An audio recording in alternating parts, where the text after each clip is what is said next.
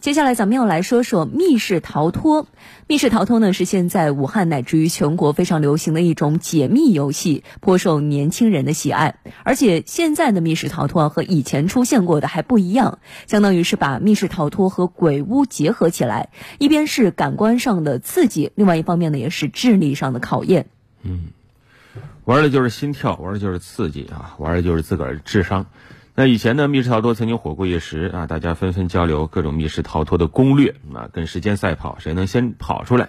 现在呢，又把各种所谓的鬼屋元素加入进去啊，变成了要和一些妖魔鬼怪进行赛跑啊。当然，这里面这妖魔鬼怪往往是机器或者是人扮演的。嗯，所以说在这样的一种感官感官极度紧张的一个情况下，稍不留神就可能会出现问题。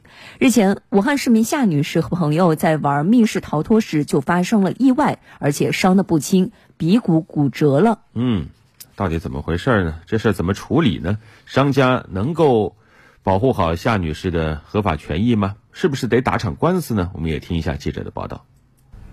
十一月一号，武汉市民夏女士跟朋友邀约到位于南郊东路的一家店内玩密室逃脱。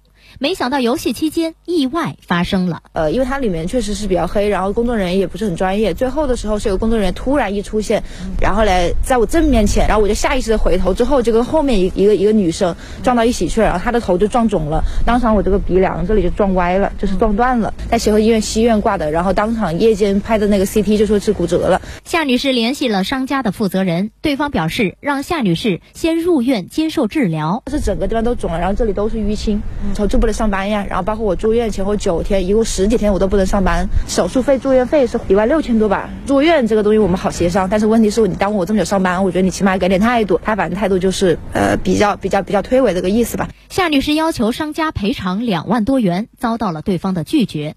事后，洪山区市场监督管理局清陵市场监管所的工作人员介入协调，可当事双方对于责任划分争议较大。最起码他要赔我所有的费用吧，我的医疗费啊，包括我的误工费，这个你要去处理。而且作为商家来说，别人顾客在你这这里受伤，你本来就应该要处理这个事情。因为因为夏女士现在目前提出来就是我们是全赔，你知道吧？但是目前就是在我们这一块，首先第一就是你可以看到，就是我们。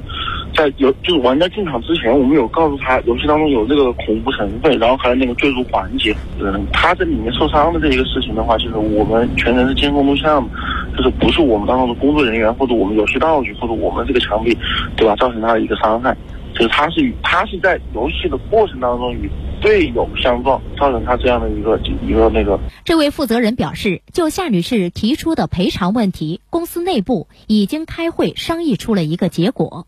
他他就我们全赔嘛，然后我们这个进出来就是，我们我们自己股东对吧？讨论就是，嗯，就撞他的那个人应该是担一个主责，然后他自己担一个负责，然后我们这边可能是，嗯顶多承担到百分之二十左右。律师认为，商家要承担多少责任，要看商家在事件过程中有多大的过错，而且消费者需要拿出相应的证据来证明商家提供的服务和设备存在瑕疵。那在这个过程中的话，商家要做到最最基本的，他要有一个提示义务，要有个告知义务，甚至于要有一些恰如其分的保护措施。那么至于在这个过程中的话，那么这个客户本身的话，他既然参与这种活动的话，他应该做好相应的心理准备和相应的这样一个身体上的准备。至于双方能做到什么程度，那可能就要根据具体情况来说了。所以你说具体说谁要负主责，谁要负次责的话，那只能根据具体情况来分析。